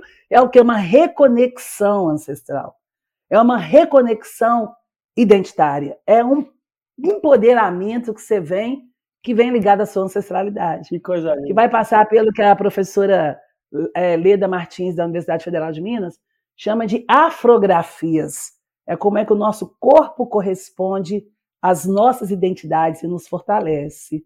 Então, é usar a minha conta de Ansan, meu brinco de Nanã, né, minha espada de Xangô, como é que essas coisas, uma estampa africana, como é que todas essas características me fortalecem a partir das minhas realidades, do meu histórico, da minha identidade. Então, eu acho que passa por aí. Conhecer outras culturas, isso é a melhor maneira para criar ambientes institucionais seguros. Uma empresa que não está aberta para a diversidade, ela está perdendo muito dinheiro. E elas já perceberam isso. Ô, Benilda, então, é... e tem uma outra coisa que é legal, que, uh, que às vezes a melhor forma de você ajudar ou você se envolver é, em necessidades socioambientais é, é apoiar organizações sociais, sem, uhum. né, ou seja, movimentos fortalecidos por sociedade civil que está fazendo coisas incríveis e que um dos nossos incríveis. parceiros é a Doare. A Doare é uma plataforma, hoje uma das principais plataformas que simplificou o processo de doação e automatizou o processo de gestão de doadores, porque ela viu que hoje organizações sociais ONGs, né, eh, ou OSC, que é o melhor jeito que a gente aprendeu, que a ONG ela já tem um não no nome, organização não. Você já começa com um negócio com não, já tá aí fica mais difícil ainda, né? Eh, já não pode ter lucro, começa com não. E ainda o doador falar para você não ganhar um real, tipo, meu, aí já, já desiste, né? Aí tem que ser Madre é Teresa, aí tem que ser o que for, né? Essa, a força do feminino filantropia na veia. Mas a, a Doar, ela criou mecanismos, ferramentas, Benilda, de doação, para pequenas, médias e grandes organizações sociais, ONGs espalhadas pelo Brasil, é, que usam o recurso, essa ferramenta, para organizar o fluxo das doações, porque às vezes é uma, um grande uhum. dilema. Faz no Pix, faz no Pix é complexo, ou não, faz é. uma régua de relacionamento com o seu doador. Então, hoje, através do Rui, a Doare criou um mecanismo onde ela integra e conecta com empresas grandes, empresas privadas, que é a melhor forma de se ajudar, sei lá, numa Amazônia, Cara, não quero fazer você um trabalho que não é seu. Conecte com uma organização envolvida é, lá. Fazendo, uma né? liderança né? social. E outra, não precisa ser grande. Isso para mim também é uma anomalia humana. Que você vai pegar as maiores porque elas têm mais credibilidade. Pelo contrário, você precisa pegar às vezes as uhum. pequenininhas, as Exatamente. mais frágeis, que mais precisam da sua ajuda. Eu perdi doação já do Organismo Solidário, Benildo. Ah, mas é que ah, o, o Instagram de vocês não é tão tão potente como a ação da cidadania. Eu falei, meu, não tô aqui por causa de Instagram. Minha causa não é influencer. É, é, é isso, a quantidade isso. de visibilidade da sua organização é, é pequena. É então, às vezes, para um pequeno poder crescer e se desenvolver, ele precisa de nutrição. Que nem você falou, começar é. do zero. Qual é a iniciativa, é. organização social em volta do seu bairro? Que pode ser pequenininha, pode Exatamente. ser uma creche, pode ser uma biblioteca, pode ser o que for, que você parou para ajudar ou para se envolver e não necessariamente só no monetário, né, Benilda? Porque envolvimento uhum. não é só recurso financeiro. Às vezes o seu principal ativo é a sua rede. A gente teve vários episódios, né, Davi, que a gente falou a potência do, do relacionamento, da construção de comunidade no momento de empreender. A sua voz, às vezes, uhum. vale muito mais como geração de receita para o seu negócio do que, às vezes, o, o, valor que você tem no seu Pix disponível na Exatamente. sua conta. Então, como a gente usa os nossos ativos sociais a favor dos nossos negócios, né? Benildo, deixa eu aproveitar aqui, você acabou, a gente falou muito pouco da sua ida lá para para Nova York, gente falou meio passando assim. E eu queria entender um pouco assim, é, quando você tem um grupo de pessoas que estão numa situação de, de vulnerabilidade, elas querem empreender, é o que você falou, né? Então elas acabam criando uma estrutura local ali para para conseguir se apoiar, para conseguir é, criar um negócio e, e ir para frente, né?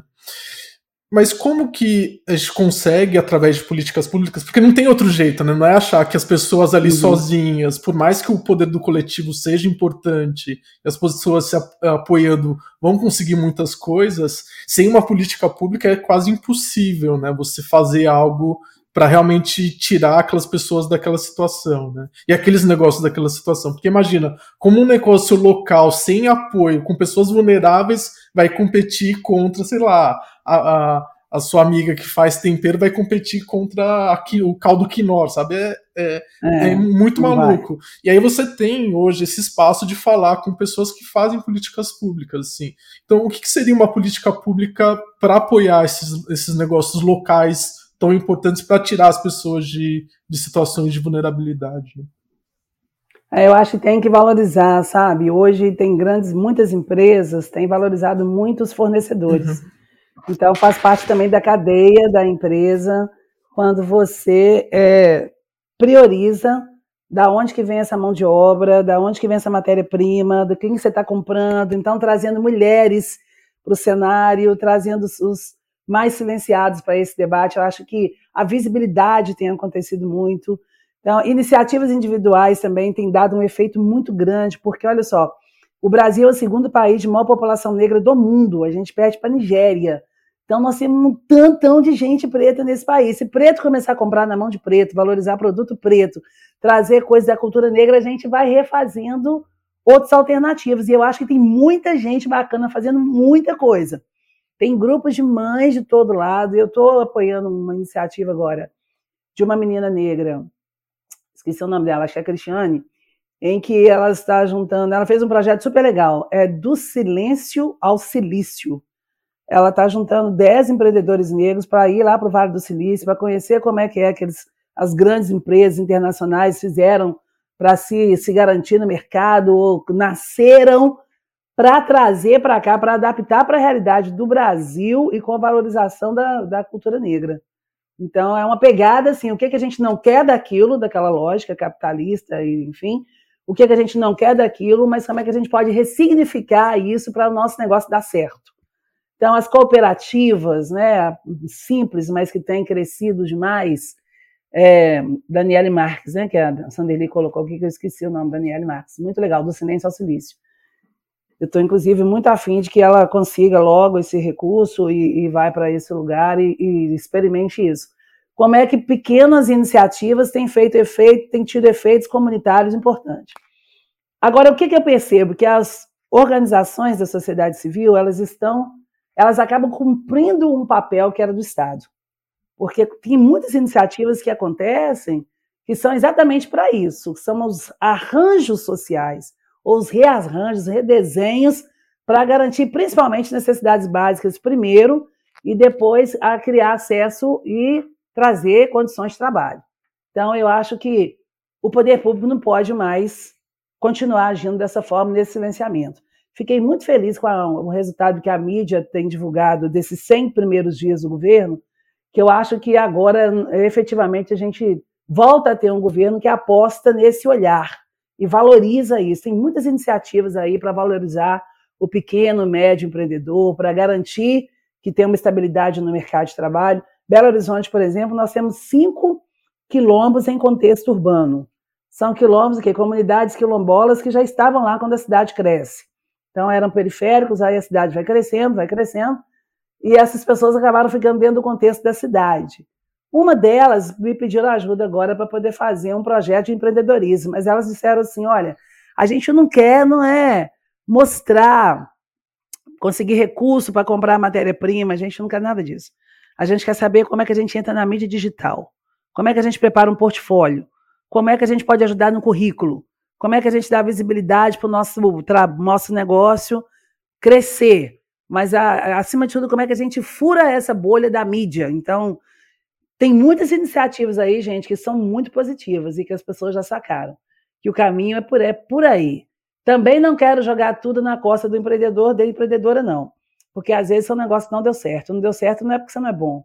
Não deu certo não é porque seu produto não é bom. Não deu certo porque o mercado é competitivo. Não deu certo é porque eu acho que tem muita gente desempregada que hoje está buscando sobreviver através do empreendedorismo, sem condições também, muitas vezes, para isso. Então, não dá certo, muitas vezes, são experiências que pode não dar certo de uma forma, mas pode dar de outra. Pode não dar nesse local e existe uma série de coisas. E até fortalecer o preparo para o negócio.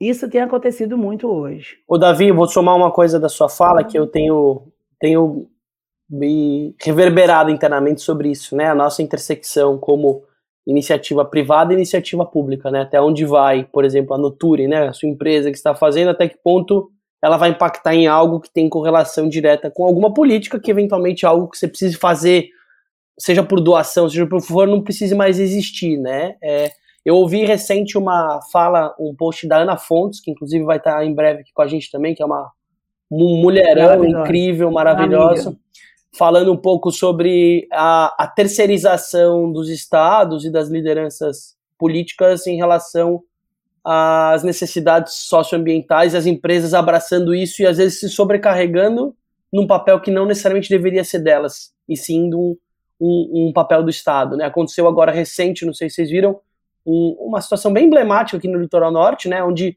as, as pessoas que perderam as casas, litoral norte de São Paulo, para quem está ouvindo, onde depois da chuva, enfim, de tudo que aconteceu, as pessoas perderam as casas e o governo do estado talvez teve menos teve mais dificuldade em, em dar o recurso financeiro ou mais alojar essas pessoas em outros lugares e usou o recurso da Gerando Falcões para isso. Né? Então, Gerando Falcões, já que você arrecadou dinheiro, eu vou usar o seu recurso, que seria um, um dever do Estado, para alocar provisoriamente, ou não, né? aí você sabe como as pessoas, ou seja, é. daqui. E isso acabou no segundo mês, eu, e aí?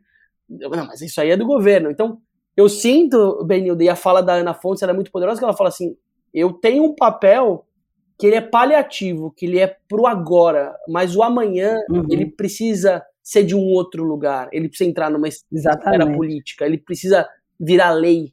Segurança alimentar e nutrição tem que ser lei. O organismo solidário tem que deixar de existir. Eu preciso criar um negócio tão eficiente como organização, ao ponto que ela não precisa existir. Só que isso, muitas vezes, vai ser uma utopia, mas eu preciso acreditar nesse uhum. lugar, todos os dias da minha vida. Então eu vejo uhum. que talvez o, o, que a gente precisa fazer, eu sinto que existe um diálogo cada vez mais forte do terceiro setor com as empresas privadas. Eu acho que esse diálogo está acontecendo lindamente. Eu estou indo para São Paulo uhum. amanhã, vai ter um congresso, o congresso, congresso do, do GIF, que é o congresso das organizações, enfim, basicamente vão estar quem gosta de falar de, é. de impacto, terceiro setor e essa correlação entre. Mas eu vejo que a intersecção empresas com iniciativas públicas ainda é uma. existe uma distância, ainda é um outro território que precisa ser quebrado. O que, eu estou fazendo com as Verdade. minhas empresas que eu posso eventualmente falar com o vereador, com o deputado da minha cidade? O que, que eu posso ver de edital, eventualmente alguma coisa que esteja acontecendo para eu ganhar visibilidade ou, ou, conseguir mudar uma lei? Por que, que a lei tem que ser só estimulada pelo vereador ou por um deputado? Não pode ser alguém da gente que pode se organizar como sociedade civil para fortalecer. Eu estou vivendo isso aqui em Ilha Bela. Movimentos de fortalecimento do, do, do patrimônio histórico-cultural da ilha. Ilha Bela, Benildo, não sei se uhum. você sabe, mas foi o lugar, segundo a maior concentração de escravos do Brasil, foi dessa minha, dessa tal da Ilha Bela, que fala muito pouco sobre a origem de quem construiu uh, e quem começou é, a de fato colonizar esse lugar, porque até então os tupiniquins e os tupinambás, eles moravam não na Ilha Bela, eles moravam do outro lado dela aqui. E aqui era um lugar de hum. paz, era um lugar onde a coroa veio e ocupou essa ilha para ser de fato um espaço fixo de moradia e quem, quem usou o recurso, quem, quem destruiu esse recurso, os escravos, os piratas, os renegados viviam muito e a gente não conta isso. E se eu como sociedade civil não pressionar com amor, com qualidade, não é no embate, porque no, na porrada às vezes precisa, mas você precisa entender a forma da sua linguagem para você ser escutado ser compreendido e ser incluído por algumas frentes. Então eu tenho exercitado uhum. cada vez mais, Benilda, que esse caminho de juntar o que eu faço na pessoa jurídica e o que eventualmente alguém está fazendo para o meu território, que é o assunto inicial do nosso episódio, ele tá junto, a gente precisa trabalhar em conjunto. Essas pessoas precisam é. de ajuda também. A gente estava falando um pouco né, sobre o Zema, né, do, do governador de. Não é só sobre Sim. ele que representa o governo do estado de Minas Gerais. Tem um monte de gente lá e pessoas incríveis estão fazendo coisas incríveis que eu preciso tentar dialogar, mandar um WhatsApp, mandar um e-mail, marcar uma reunião. Então eu vejo que essa terceira camada é a camada, a primeira camada é empresa, terceiro setor dialogando e construindo junto, mas como coisas separadas, diferentes, junto com a privada, mas a gente precisa olhar para o público urgente, a gente precisa olhar para as leis, a gente precisa ser espaçoso. Eu acho que esse é um, é para mim é, um, é, um, é uma janela de oportunidade da visão que eu vejo é, de quem está empreendendo hoje. Qual que é a correlação? Muito importante. Fala, Benida. Não, muito importante, Aziz. Você está comentando que eu estou pensando aqui, o Silvio de Almeida, né, que é o ministro, ele está com essa iniciativa de juntar um gabinete especial com as empresas privadas, exatamente para conversar sobre essa iniciativa privada e o poder público. Esse diálogo tem que acontecer, mas os papéis são diferentes. Política pública é obrigação do Estado fazer isso, não tem jeito, e é olhar para onde precisa ser olhado, é investir onde tem que ser investido. Então, assim, para garantir uma boa educação, né? Eu sou, eu sou ativista da rede Malala. Eu cuido do acesso, a permanência e o cuidado das e o acesso, a permanência e o sucesso das meninas na escola, principalmente, né? Por causa da causa da Malala. Mas eu também faço parte do conselho da Etos. O Instituto Etos ele reúne as 500 maiores empresas do Brasil. Então, como é que esse lugar não pode. Um lugar dialoga com o outro e garanta que as meninas. O que a empresa pode fazer para também contribuir que as meninas tenham sucesso? Então, a gente trabalha muito a questão da gravidez na adolescência, o assédio é, a violência doméstica, o assédio sexual, a prostituição, não, a, a exploração sexual infantil. É, mas como é que essas meninas, muitas empresas podem estar ajudando isso, inclusive, e fazem isso com a questão do, da pobreza menstrual, por exemplo, dignidade menstrual, as meninas que deixam de ir para a escola porque não tem absorvente, mas também tem muita escola que não tem banheiro. Existe um recurso do IDEB próprio para isso, do Fundeb próprio para isso. Quem gera esse recurso é a política pública. Por que, que ele não chega se ele é para todo mundo? Por que, que a mesma escola no Sul ela tem esse recurso e na do Norte e Nordeste não tem? Pasmem, escola sem merenda, escola sem carteira, escola sem banheiro. Aí esses meninos vão chegar para a empresa para discutir uma oportunidade no mercado de trabalho, em que condições? E a gente ainda está discutindo meritocracia. Ainda tem gente discutindo, ah, mas chega aqui das mesmas condições, também passou por escola pública. Gente, não é verdade que nós temos as mesmas condições. Né? Não é verdade que a gente chega do mesmo jeito no recursos humanos da empresa. E o RH tem que estar preparado para entender isso, essa diversidade desse país, de onde é que vem, como é que você valoriza, o que, que você quer atacar exatamente ali. Mas o poder público tem que garantir saúde, educação, né, de boa qualidade, plural para todo mundo, pública, gratuita, mas verdadeiramente inclusiva. Isso tudo é obrigação do poder público. Então, se o poder público nega, silencia isso, ele tem um impacto dominó. Também estou animada, Aziz. Eu acho que agora a gente consegue estreitar um diálogo grande com a iniciativa privada, que antigamente parecia bolhas, ficavam lá como se não tivesse nada a ver com os problemas sociais. Tem. Discutir ODS, discutir ESG, tudo tem que passar também. Aquela coisa, né, na mesa, né, Benedito? E acho que isso é em muitas é. famílias, que é, não, aqui na mesa a gente não se fala de política. Não vamos não falar. É. Não vamos falar não disso, porque isso aí vai dar problema. Defina o que é problema, né? Então. Não tem mais jeito. A gente está aprendendo, acho que tem um, né, um processo de escola, não de escolarização, de, de aprendizagem e educação, de como a gente traz esses assuntos para, às vezes, para uma pessoa mais nova, mais velha, alguém que tem um contexto social diferente, para trazer esse, esse caldo, esse fervo, né? Que não é uma coisa simples. Muito bom. Ah, eu queria só puxar um último assunto antes da gente fechar, que ele foi, foi um spoiler aqui da minha rede, importante, foi uma das dos, do, de uma das provocações do evento da ONU, eles puxaram sobre a relação do feminino atrelado à, à síndrome da impostora, né?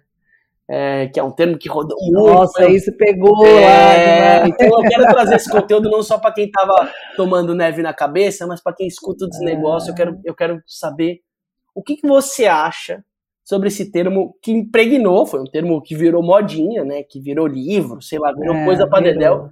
E eu quero que você fale o que, que é para você, ou como você enxerga esse o síndrome do impostor e, consequentemente, o síndrome da, da impostora.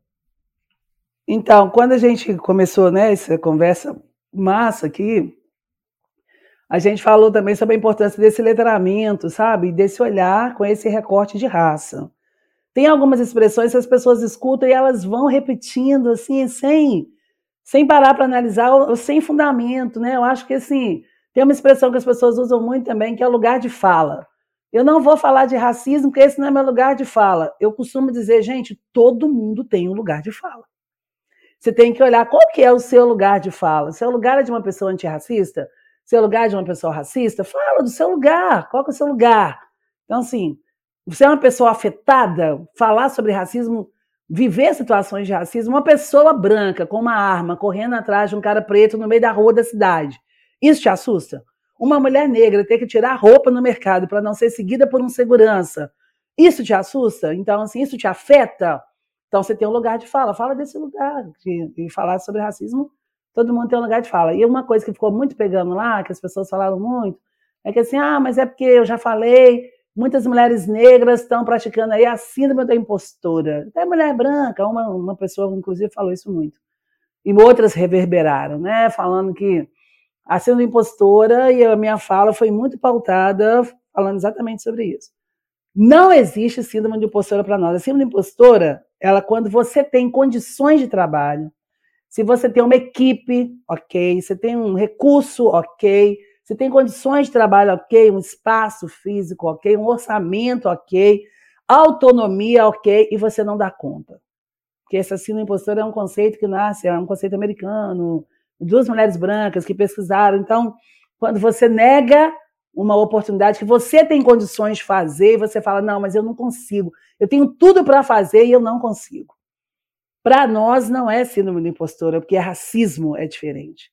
Porque você não tem condições de trabalho, você não tem equipe, você não tem um time que está tá com você, você não tem autonomia, você não tem dinheiro, você não tem espaço físico e você tem que dar conta. As condições em que é cobrado da gente é muito diferente. Eu tenho um grupo agora dia 13 a gente vai estar reunidas de novo aí em São Paulo, que a gente chama de Aquilombe. Aquilombe são mulheres negras que estão ocupando esses espaços, vagas afirmativas, ou chegaram na empresa, estão ocupando pilares, comitês, todas negras. E a gente vai ver, elas não deixam de cumprir a carga horária que elas têm já de trabalhar, elas não têm um salário melhor para trabalhar nesse, nessa vaga, ou não têm um salário melhor para ocupar mais esse cargo, que é de chefe de comitê, representante do comitê, coordenadora do comitê ou do pilar, ela acumula trabalhos, elas têm que ser melhores, que da gente cobram muito que a gente tem que ser melhor. Seu trabalho não é bom, você sofre assédio moral, você sofre assédio sexual, você sofre racismo o tempo inteiro e tem que dar produzindo. E a culpa ainda é sua. Então, a síndrome de impostora não cabe para gente. As condições em que a gente está ali, elas são completamente diferentes do que poderia dizer que era só o receio de trabalhar. A violência racial ela interfere na sua produtividade o tempo inteiro. Então você entrega 20 relatórios, não, você tem que fazer mais 30, porque isso não está legal. Aí você também arruma de família, você não pode perder aquele trabalho, porque você paga a prestação da tia, a escola da sobrinha, a mensalidade do filho. Então você tem que estar lá dentro segurando todo isso emocionalmente, vai desgastar. O racismo é violência. Violência de desgaste, ela limita a sua capacidade produtiva. Então, assim, muito longe de chegar a ser síndrome de impostora. São as situações ou a falta de condições em que a gente está dentro de várias empresas. E tem muita gente hoje, gente, que não está mais querendo assumir vaga afirmativa. Porque, embora seja um direito, um reconhecimento, elas estão lá por merecimento, mas muita gente não quer, porque a visibilidade e as violências, elas vêm muito maior. De olhar para a gente e falar, não, mas você não pode, você que é a chefe, você que vai mandar, você que coordena, você que vai representar a empresa, você que vai viajar, então a gente está vivendo isso muito. E o Aquilombo é uma iniciativa para a gente pensar como é que a gente coletivamente vai buscar estratégias para a gente dar conta de viver essas violências. Porque enquanto cresce o diálogo com a iniciativa privada, é um espaço que sempre foi branco, não é à toa que você tem um percentual muito pequeno de mulheres negras em cargos de chefia, nós estamos tratando os nossos negócios no empreendedorismo mesmo, mas você tem uma iniciativa muito pequena, você tem pouca gente, do mesmo tempo que cresce uma participação maior de negros né, dentro desses espaços privados, crescem também a violência. Você não vai só colocar preto na sua empresa e vai acabar com o racismo, porque tem preto na sua empresa. Pelo contrário, ambientes brancos tóxicos, que vão ter visibilidade para isso, as pessoas vão é, demonstrar ou praticar muito mais o racismo que elas guardam quando tem uma exposição muito maior de pessoas negras. Então, assim, não é síndrome da impostora, de forma alguma. É, tem, uma, tem, é, tem uma simplificação muito maluca quando a gente começa com vagas afirmativas ou trazer a diversidade para a empresa. Você acha que você vai colocar a pessoa lá e tudo vai se resolver. Não existe isso, assim. O, não existe. Isso acho que foi um capítulo muito legal para quem quiser ouvir o, o, episódio com o Gu da Carambola, que ele explica exatamente isso. Assim, não adianta você colocar um uhum. trans lá e achar que as coisas estão resolvidas, sabe? Que ele simplesmente o chefe vai aceitar, que ele vai ter promoção, que ele vai ter as mesmas oportunidades, que ele vai ser avaliado igual. Não existe isso, sabe? Você tem que preparar o ambiente para que a pessoa consiga ter um, um, mínimo de condições, não é nem condições iguais, ter um mínimo de condições de trabalho. O que é louco, né, Davi? Porque uma empresa me chamou outro dia para fazer isso, assim, é, vamos preparar que vão chegar 10 pessoas negras aqui, Benilda. Gente, eu falei, gente, o Brasil, o segundo país de maior população negra, vocês convivem com a gente toda hora, no dentista, no clube, na igreja, no futebol, no boteco, na faculdade. Mas quando a gente vai discutir, nós sempre discutir poder. A gente tem que discutir por que é que um preto se, se sente ameaçado. Eu tenho que preparar um ambiente para ele chegar na empresa. Porque ele não pode ser como você. Por que é que a gente tem que preparar? Vai chegar pessoas negras aqui. A gente, olha como é que o racismo a gente né, acaba naturalizando, porque o racismo é estrutural, mas ele também é institucional. Mas o que mantém o racismo institucional é o meu pessoal. Racismo tem que ser alimentado, é igual planta. Você molha, rega, cuida, alimenta, cria formas aparentemente sutis, mas extremamente eficazes em termos de negação de violência. Então, tem muitos negros e negras que estão chegando nesse ambiente tóxico e que têm adoecido mais ainda, porque as pessoas não aprenderam a lidar com a diversidade. Tem sido um exercício, um exercício muito difícil. E a gente tem tentado buscar alternativas para isso aí, seja com letramento, ferramentas, censo dentro da empresa, quantos negros você tem, aonde que eles estão, qual o cargo estão ocupando, qual é a projeção, metas ousadas, como o Pacto Global faz aí, que nós fomos para Nova York fazer isso, a ambição 2030, movimento raça é prioridade, nós estamos buscando. O movimento negro sempre fez isso. Uma coisa que a gente está fazendo muito isso agora, mas a gente precisa ter uma disposição e assumir o racismo individual. Para ter transformação coletiva, estrutural, a gente precisa assumir o racismo individual. É isso aí. Acho que é assim que a gente acaba esse episódio incrível, muito reflexivo, episódio para ouvir duas vezes depois, de decantar um pouco, né? Uhum. Compartilhar, com, vou mandar esse episódio com certeza com o Michel Conforado, que é um grande amigo meu, antropólogo incrível, para ele episódio também. Episódio incrível também com ele, com É, episódio sobre é, e sou empreender ah, por, por sobre, ele ele fala do empreender por por oportunidade ou por sobrevivência, alguma ele traz uma correlação também da desconstrução, da glamorização, né, do empreender e do, dos desafios básicos que a gente falou muito. Mas enfim, a gente, eu queria terminar o episódio, Benito, como a gente gosta de terminar, que é com o nosso check-out, que é como a gente sai se sentindo desse papo, fazer uma, uma rodada especial nós três aqui. Alguém uhum. quer começar? Eu, você aqui pode escolher, você é nossa convidada, então você pode escolher se você quer começar escutando ou se você quer começar falando. Não, eu acho que eu, eu, vou, eu vou escutar. Vou escutar. Vamos lá, Davi. Davi, eu posso começar, sem problema, imagina. Esse menino... até óculos, olha lá. É, menino... é, eu coloquei, eu quebrei meus óculos. Menino, antes de mais nada, obrigado por ter aceito o convite. Assim, você deu uma aula pra gente de, de todos os temas que estão permeando, permeando assim, o tema de, de racismo, empresa, como lidar com equidade de, é, de, de racial dentro de empresa. Então, antes de mais nada, obrigado aí por ter recebido a gente. Eu fiquei muito feliz de ter você aqui. Quando você falou toda a parte de, da questão de religião, meu pai também, é, eu sou, minha madrinha é, é, era uma mãe de santo, felizmente ela faleceu, então eu fui cercado por Oxum, Gum e todo esse, todo essa, axé, todo esse axé, então é muito legal ver isso, assim, é, e é uma coisa que eu me distanciei, né, com a idade eu acabei me distanciando um pouco disso, e é muito bom ouvir essas coisas assim que me remetem muito à infância, assim. Então, essa infância que me cercou durante muito tempo e que infelizmente eu me distanciei. Então é muito bom ouvir e relembrar um pouco essa, esse axé. Bacana. Maravilha. Bacana. Eu vou então, Benito, eu quero. Eu, eu, eu, me sinto grato de ter você aqui com a gente. Eu me incluo nessa gratidão, né, de fazer parte disso de poder te conhecer um pouquinho melhor, mas já fico com mais vontade de te dar um abraço. Em algum momento breve estaremos juntos é, em algum lugar.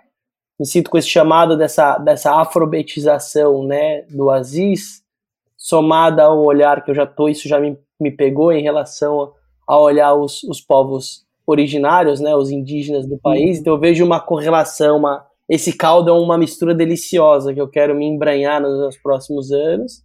É, e óbvio, grato a Marina que fez a conexão, muito sensível como sempre, é, de trazer você aqui para nosso para nossa comunidade, né? Porque Desnegócio é mais do que um podcast, a gente é uma grande comunidade. Depois a gente tem um espaço, inclusive, de trocas e de, e de, de, de escuta empática de quem está fazendo empreender e que já está sempre muito forte, às vezes tem todos os desafios de estar tá nesse lugar, né? De, de um excesso de protagonismo. Então, me saio, muito nutrido das suas falas e das suas provocações.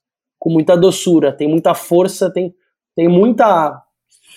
É duro, mas tem doçura junto, sabe? Então eu gostei do, do tom que você coloca nessa sua muqueca de fala ah, maravilhosa. muqueca de fala, adorei isso. É, gratidão, acho que agradecer Marina também, que é um doce. A gente vai estar juntas aí dia 27. Vou estar em São Paulo no evento com ela. E falar para vocês, viu, Aziz, Davi, é, quem está nos bastidores aí, Sanderli, o é, Ricardo? Matheus. Matheus.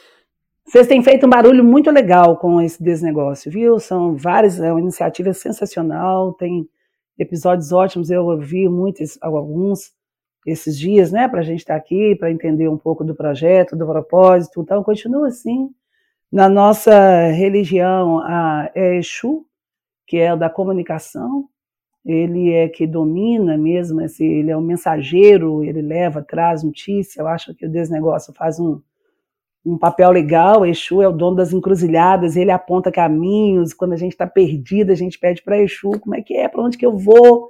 E ele é certeiro demais no, nos caminhos que ele aponta. E eu quero pedir que Exu não é, faça com que a gente não se perca nas encruzilhadas, né? Que a gente sempre mantenha a direção para criar um mundo diferente, que eu acho que é possível, extremamente possível. E juntos é mais fácil fazer isso. Um beijo grande, gratidão. Gratidão demais de estar aqui. E para você que ouviu o episódio e chegou até o final do checkout, alguma coisa você quer com a Benilda, ou com o negócio dela, ou com alguma coisa que ela faz. Então, se não conseguir falar com ela, a Sanderly é ótima, a gente faz chegar a mensagem é, também, que o negócio é ponte também, é conexão, então a gente sempre faz esse convite para mostrar que as distâncias são, são muito mais da nossa coragem de querer falar com alguém, né? Se falar que é impossível de falar, que deixa para amanhã. Então, ou faz compartilhar, compartilha esse episódio também para quem, quem da sua rede seja importante de alguma forma ouvir e se conectar com tudo que a gente falou. Agradeço de coração e nos vemos. Gratidão.